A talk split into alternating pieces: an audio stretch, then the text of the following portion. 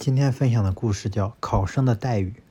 完颜阿骨打建立金朝后，也效仿中原王朝实行科举制度来选拔人才，为朝廷出力。为了防止考生作弊，保证公平竞争，朝廷明文规定，考生进考场时一律要脱光了衣服接受检查。这样做虽然可以有效的防止考生夹带作弊材料，但也带来了一些负面的影响。考生们觉得这是一种羞辱。对此颇有微词。虽然很多人觉得这样做确实欠妥当，可一时又找不到更好的方式来防止考生作弊。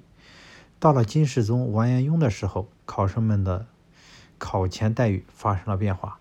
当考生们千里迢迢赶赴考场，等待他们的再也不是冷冰冰、不留情面的检查，而取而代之的是朝廷体恤考生们一路鞍马劳顿，安排他们集体沐浴。虽然考生们临近考场之前，几人一组被安排到澡堂里洗了个热水澡，洗完之后穿上朝廷统一配发的新衣服，清清爽爽地进入考场考试。